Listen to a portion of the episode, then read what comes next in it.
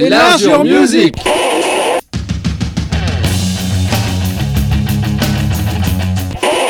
Bonsoir à toutes, bonsoir à tous, c'est Enlarge musique 319. On retourne sur des belles années. Bonsoir Nico, dans le bocal technique. Euh, j'ai fait une super invitation, mais ça, c'est une autre histoire. On va pas perdre de temps. On attaque direct sur une année. Il y a qu'on n'avait pas fait d'année d'ailleurs.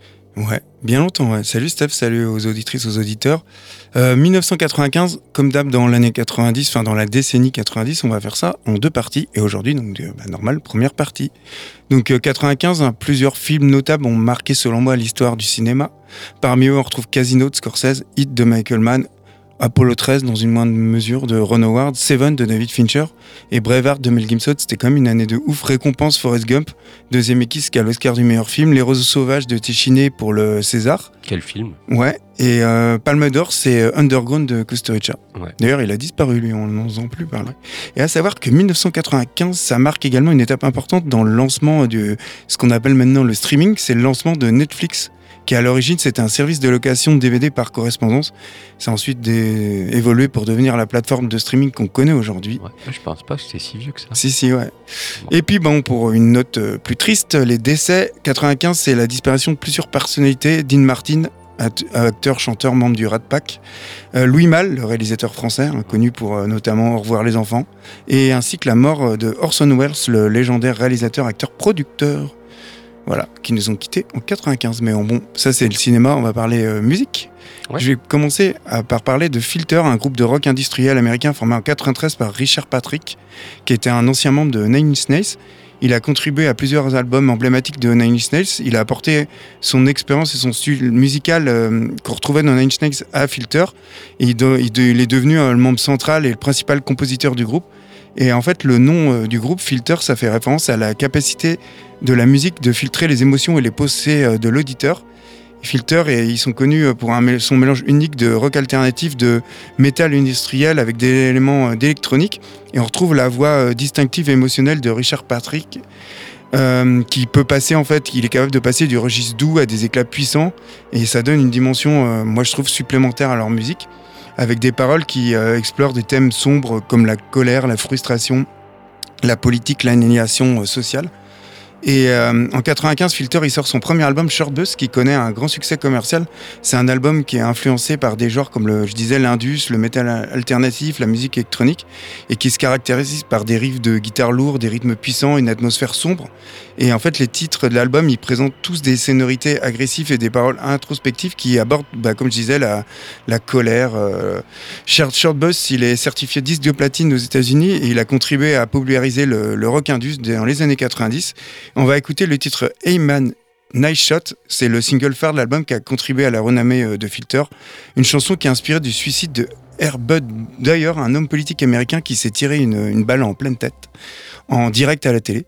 Ah et euh, c'est devenu euh, ce titre un hymne pour le groupe et ça reste une des chansons de Filter, la chanson la plus connue du groupe à ce jour. Voilà, je vous répète, on vous le répète souvent, mais sur les années 90, 95, etc., on fait vraiment une sélection, c'est très compliqué, on fait une hmm. sélection de disques dont on a moins parlé. Exactement. Mais voilà, c'est un peu compliqué. Ah oui, oui, il y a plein de groupes, d'albums emblématiques qu'on passe à la trappe parce que bah, il faut faire des choix. voilà. Et puis moi, je vais sur des disques qui sont vraiment essentiels. Puis pour ma part, on change de registre avec le groupe Earthling. Earthling, c'est un groupe euh, anglais. Alors, un petit peu d'historique.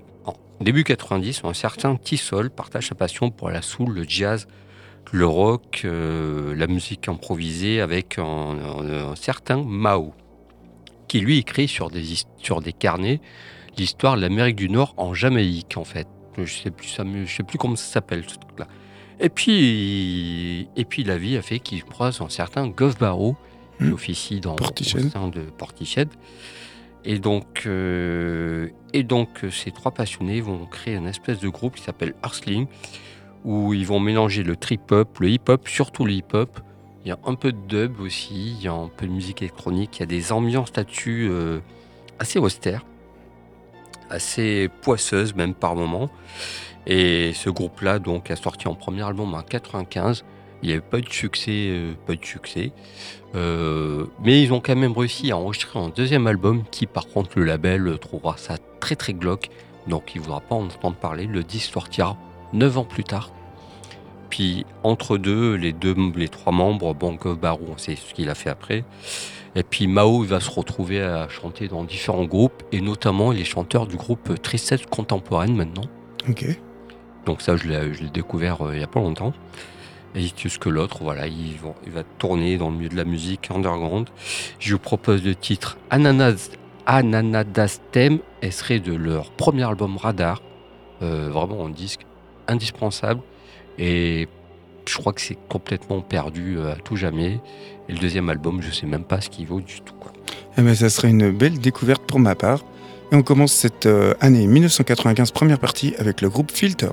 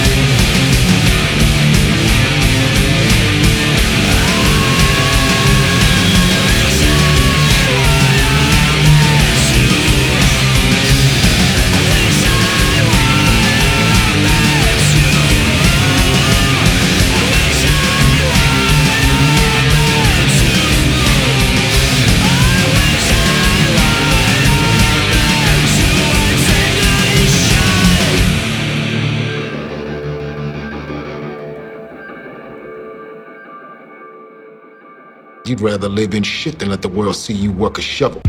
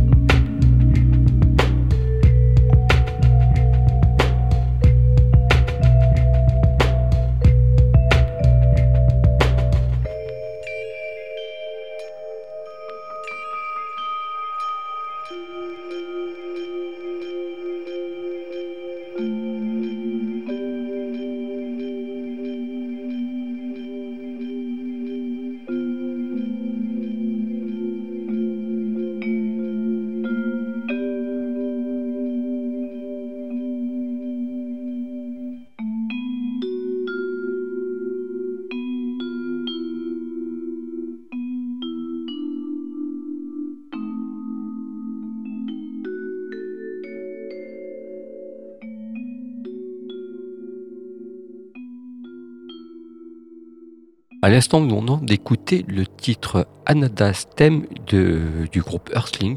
Et puis, on va continuer à explorer cette année 95. Je vous propose le groupe Sim. Miam. Sim, c'est un groupe de rock indé américain formé au début par euh, un certain Mac McCogan, qui est le chanteur-leader de Superchunk, Mhm. mais qui officie à la batterie pour ce groupe-là.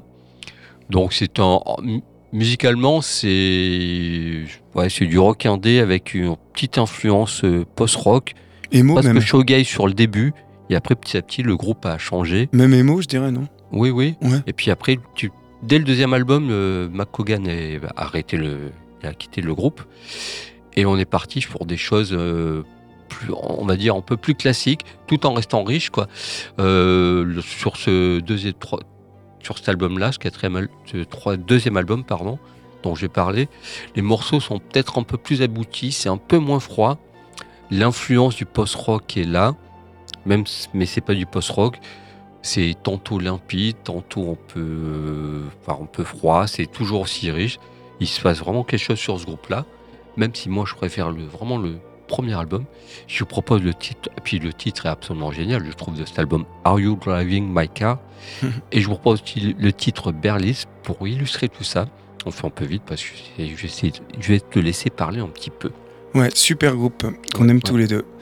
Euh, moi, je vais enchaîner avec Leeway, donc un groupe du Queens à New York, formé en- au début des années 80. Ils sont considérés comme l'un des pionniers euh, de tout ce qui est crossover euh, trash, un sous-genre du trash metal qui fusionne avec les éléments du punk euh, hardcore et euh, avec le metal. Et Leeway s'est fait connaître grâce à leur démo Born to Expire qui est sorti en 88, qui a attiré l'attention de nombreux fans de hardcore. Et euh, le premier album du même nom, est sorti en 89. C'est aussi devenu un classique du genre. Un- une démo saluée pour son mélange unique de riffs de guitare agressifs, de crossover lourds et de paroles euh, bien engagées. Les thèmes qui étaient explorés, c'était la lutte contre l'oppression, l'annihilation sociale, les injustices de la société. Et euh, tout en abordant des paroles sur des sujets politiques, sociaux. Et euh, leur deuxième album, Desperate Measure, il sort en 91. Il est dans le même, la même veine que son prédécesseur, avec des morceaux bien rapides, énergiques. Et en 95, Lee Way il sort son quatrième et dernier album à jour, qui s'appelle Open Mouse Kiss. C'est un album qui marque un tournant pour le groupe, qui intègre un groupe, euh, un groove qui est similaire à des groupes comme euh, qui étaient à succès à l'époque, comme Rage Against the Machine. Et avec des chansons de Open Mouse Kiss, il se distingue par un chant agressif, mais aussi mélodique et ainsi qu'un son énergique et entraînant. C'est une évolution du style de Leeway qui se démarquait des autres groupes de la scène euh, de New York, du hardcore à l'époque. Et euh, malgré la qualité de l'album et la progression musicale du groupe, Leeway, il n'a pas reçu autant d'attention que certains autres groupes de la scène hardcore de New York. Il y a eu des conflits internes qui ont finalement conduit à la séparation du groupe. Le chanteur Eddie Sutton, il continue de tourner, euh, c'est le seul membre du groupe, euh, il continue d'interpréter les chansons des deux premiers albums sous le nom de Leeway New York Hardcore. Je les ai vus au, au Hellfest. Et bien qu'ils ont eu une carrière courte, c'est euh, pour moi un groupe qui a marqué l'histoire du hardcore. Et euh, leur influence sur le crossover trash reste significatif et leur musique a inspiré de nombreux groupes et a contribué à façonner le son du trash metal des années 90. Et on va écouter un titre que j'adore qui s'appelle I Believe qui est issu de leur dernier album Open Mouse Kiss. Et je voulais juste rajouter une petite ligne sur Sim. Ils sont formés en 91, séparés en 2000 au bout de quatre albums. Ils ont évolué vers euh, d'autres groupes. Et tout de suite, on va écouter ce titre Berlitz.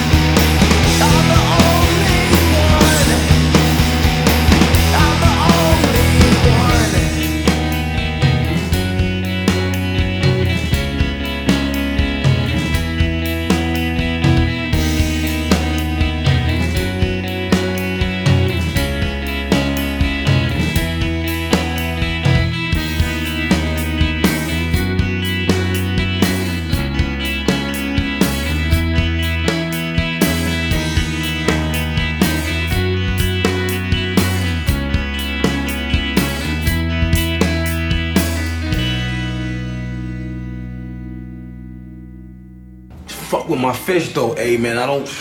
He ain't had to go there, man.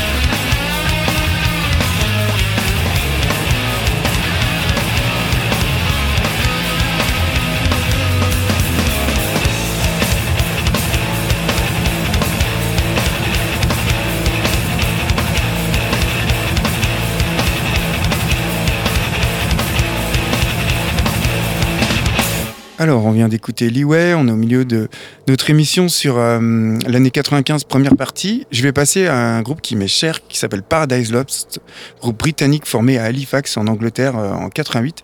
Ils sont considérés comme l'un des pionniers et l'un des principaux représentants de la scène doom metal et gothic metal. Alors, au début de leur carrière, ils étaient, eux, influencés par le death metal. Ils ont rapidement évolué vers un son plus sombre, mélancolique, en incorporant des éléments gothiques et atmosphériques dans leur musique. Leur premier album Lost Paradise, il sort en 90 et c'est un exemple classique de doom metal avec des riffs lourds, lugubres. Et euh, le groupe a continué à évoluer. C'est un groupe qui a toujours évolué de style. Ils ont expérimenté euh, au fil des années. Leur album gothique, qui sort en 91, lui, c'est un tournant majeur de leur discographie. Il a introduit des éléments gothiques plus prononcés, avec des vocaux clairs qui contrastent avec euh, les hurlements des premiers albums qui sont caractérisés par le death metal. Cet album, il a été influencé pour de nombreux une influence pour de grom- nombreux groupes de groupes de métal gothique. Et en 95, Paradise Lost, il sort son cinquième album, selon moi leur meilleur, Draconian Time, produit par Simon Effermet.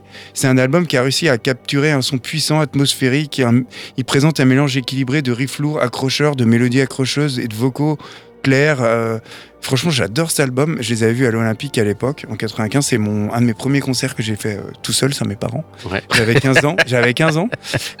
Les paroles de Draconite Times, ils explorent des thèmes sombres, introspectifs, centrés sur la mélancolie, la perte et la réflexion sur la nature humaine. Euh, L'album a reçu des éloges de la part des critiques et il a été acclamé par les fans. Ça a contribué à accroître euh, la notoriété de Paradise Lost à l'époque. Et euh, Dracon Night Times, il a eu une influence significative sur la scène euh, c'est un classique du genre et après toutes ces années, je trouve qu'il euh, il a pas vieilli cet album, je l'adore. Et on va écouter le titre The Last Time issu de cet album emblématique qui, selon moi, est le meilleur du groupe. Et puis euh, c'est vrai, comme tu disais, c'est un groupe qui se renouvelle sans cesse, Ouais, qui parce que- resté sur ses acquis. Après, avec, euh, One Second ou euh, Host, ils ont été même vers euh, du Dépêche Mode. Ouais, ouais. Mm. Puis, pour ma part, je vous propose le groupe féminin Slater Kinney. J'avais déjà Mm, parlé, donc rapide. Et ce morceau Euh, est génial, celui que tu as choisi. Groupe de punk rock euh, américain formé en 95 euh, euh, dans la scène Riot Girl. Le nom du groupe vient d'une rue en fait où était leur, leur studio, leur studio, euh, leur studio de répétition. Donc voilà, donc vous savez pas comprendre comme nom, ils ont pris ça comme nom. Voilà, donc c'est un groupe qui a une grosse popularité dans le début des années 2000, 2000-2002. Et sans renier leurs valeurs féminines, le punk et l'indé. Donc ils ont continué à sortir des disques, ils sont séparés en 2006 et elles sont revenues en 2014 pour d'autres disques. Moi je préfère leur première période, mais ça, ça, ça- Non, mais j'aime quand même, moi, leur récent. Je, je préfère aussi la première période, mais je trouve intéressant leur dernier Oui, oui. album. Ouais, ouais. Mais leur, vraiment, leurs quatre disques, ils les ont enchaînés. Ah ouais, je suis Très d'accord. bons disques. Euh, Il y a d'autres projets à il y a d'autres projets euh, à côté, il y a le Tigre, il y a plein de choses en même temps. C'est un groupe euh, vraiment qui a marqué euh, les esprits, mais je pense plus tard. Plus, on en parle plutôt maintenant en fait de ce groupe-là. Je vous propose quel titre je vous propose? Le titre The Day I Went Away, ce serait l'album éponyme sorti en 95. Excellent album. Et on commence avec Paradise Lost.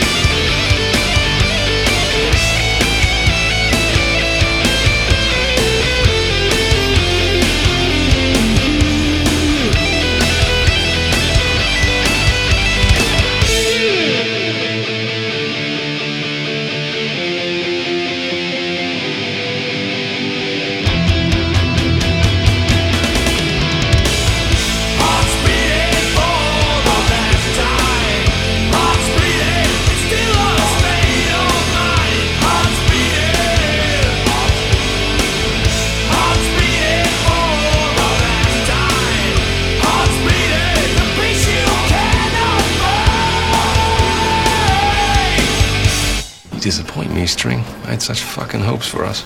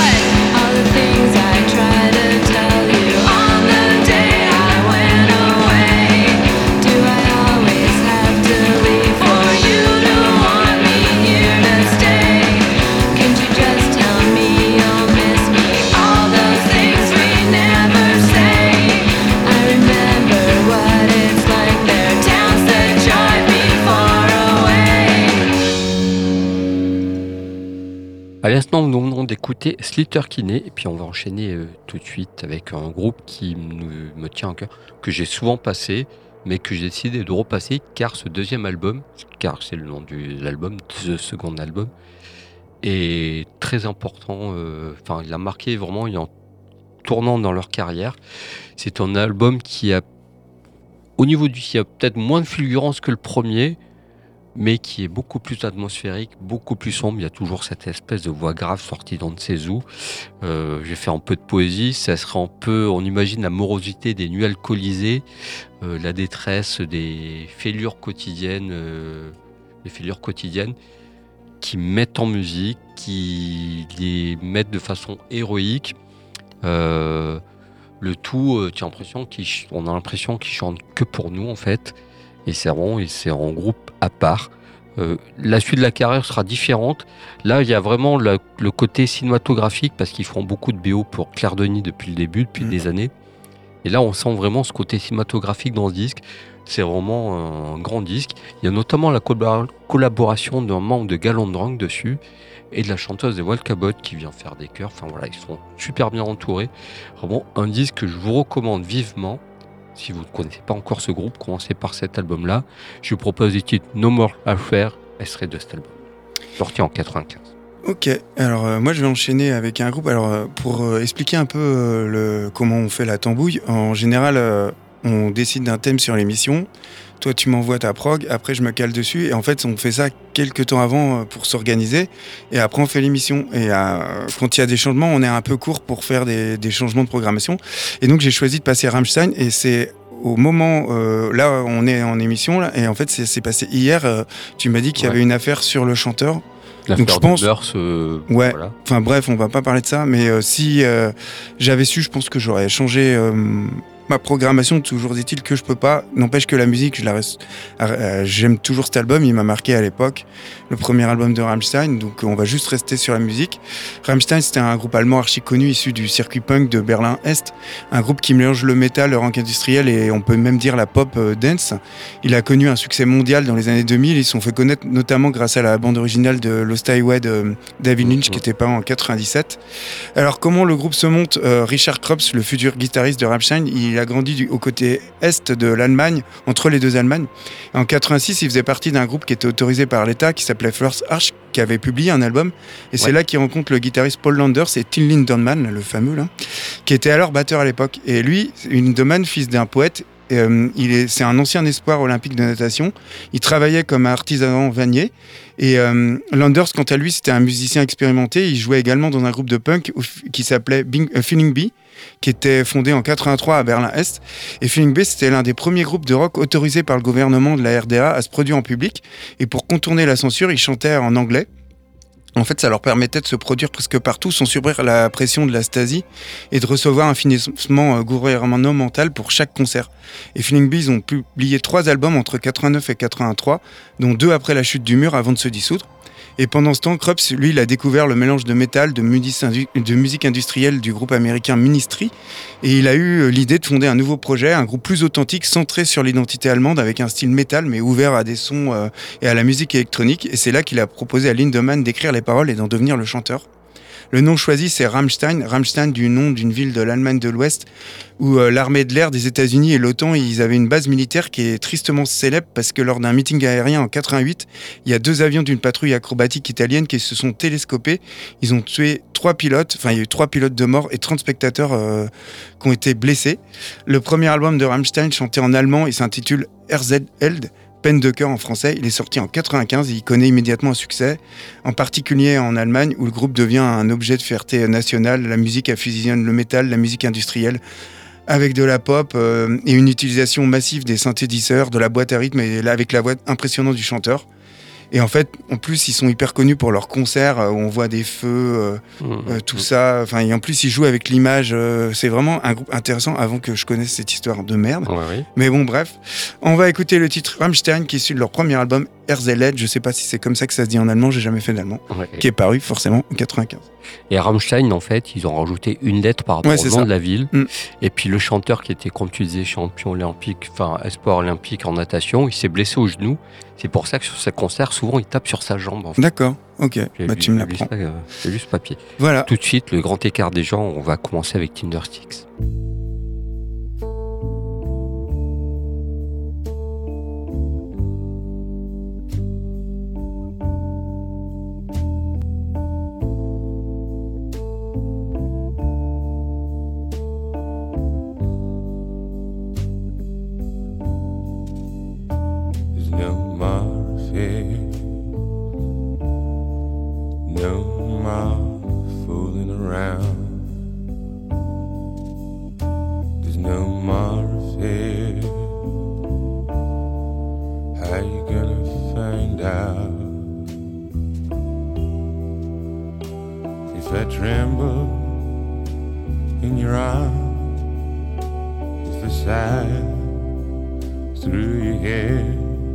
this last affair.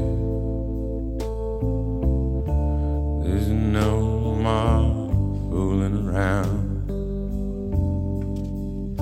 There's no more fear. How you gonna find out if my hand by my side? If I avoid you stare this last affair.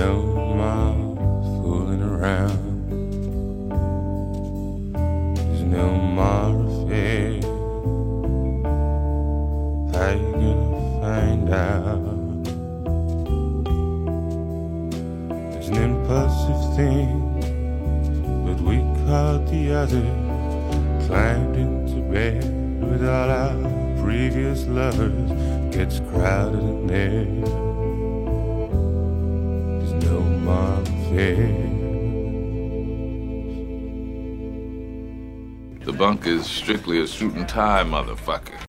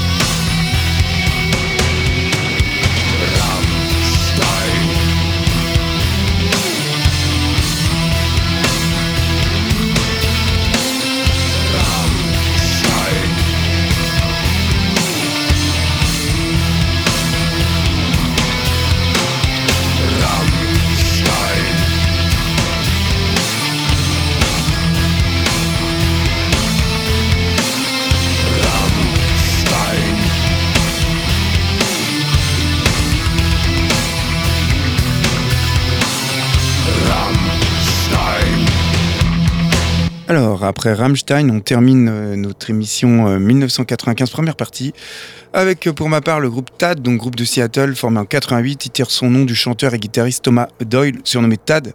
C'est un groupe qui est souvent associé à la scène grunge de Seattle. hein, J'ai beaucoup parlé de ce groupe, bien que eux, ils ont pas atteint le même niveau de notoriété d'un Nirvana ou voire d'un Soundgarden. Leur son, on peut le décrire par un son lourd, abrasif, avec des influences de métal, de punk, de rock alternatif. Les chansons de Tad étaient souvent marquées par des riffs de guitare puissants, une basse groovy, avec la voix bien distinctive de Ty Dodd qui oscillait entre les tonalités hurlantes et les mélodies euh, plus mélancoliques. Et ils ont signé chez Sub Pop qui a joué un rôle clé dans la popularisation du mouvement grunge et ils ont sorti leur premier album Guns Ball en 89, un album bien accueilli par la critique. Ils ont ensuite sorti les albums Satlick en 90 et Eight Way Santa en 91. Euh, je conseille, vraiment génial. Et leur dernier album, Infrared Riding Hood, quatrième et dernier album, il sort en 95. C'est un album qui présente une évolution de leur son, alors que les deux premiers albums étaient caractérisés par un son lourd, abrasif. Cet album, il montre une tendance vers un son plus mélodique, expérimental. Les chansons, ils combinent des éléments du rock alternatif, du grunge, de la noise, créant une ambiance sombre et atmosphérique. Les paroles de l'album, c'était plus... euh, ça parlait de la société de consommation, de la politique et de la condition humaine, tout en conservant une dose d'ironie et le sarcasme caractérisé de Ty Doyle. Infrared euh, Riding Room, il reste un album apprécié par les fans, mais il témoigne de la capacité du groupe à évoluer, à expérimenter, tout en conservant leur expérimenté, leur, euh, pardon, leur identité musicale distincte. L'album, il a été même un échec commercial et Tad il se sépare en 99. Après la séparation du groupe, Tad Doyle a poursuivi une carrière solo. Il a également joué avec d'autres groupes comme Hog Molly et Brother of the Singing Close, mais ça c'est une autre histoire. On va écouter le titre Dementia, issu de ce fameux album. Puis pour ma part, ce sera Yola Tango. Vous allez me dire encore une fois chaque année, mais c'est encore en chef-d'œuvre, c'est ça le problème, quoi. Ah c'est bah, un chef-d'œuvre, c'est euh, la- puissance, de l'énergie, un son original et touchant. C'est cette ambiance fantomatique, euh, urbaine, grise et froide. C'est des fulgurances noise. C'est sombre et mélancolique. Il y a quelques respirations un peu folk qui qui adoucissent, euh, voilà, où on peut se reposer un petit peu. Vraiment, euh, il est différent du du disque précédent qui était aussi un chef-d'œuvre. L'ambiance est plus sombre que le précédent. Il y a aussi moins de claviers que dans le précédent. Vraiment, c'est que dire avec ce groupe-là que ces années, euh, voilà, il faudra attendre jusqu'en 2000 où là, ils vont nous claquer une dernière fois euh, la tête et après, ça, va un peu se calmer. C'est la réponse à autre chose, il n'y a pas d'explication. Voilà, je vous propose le titre Flying Lesson, en parenthèse Hot Chicken One. Pour illustrer tout ça, vraiment, c'est, je ne sais que dire, juste écouter ce disque. Et c'est vraiment, c'est, leur, leur musique est intemporelle à ces Américains, formés en 80, j'ai oublié de préciser. À Hoboken, ils sont trois. Le batteur, le bassiste a changé, mais le bassiste a changé jusque milieu, début 90.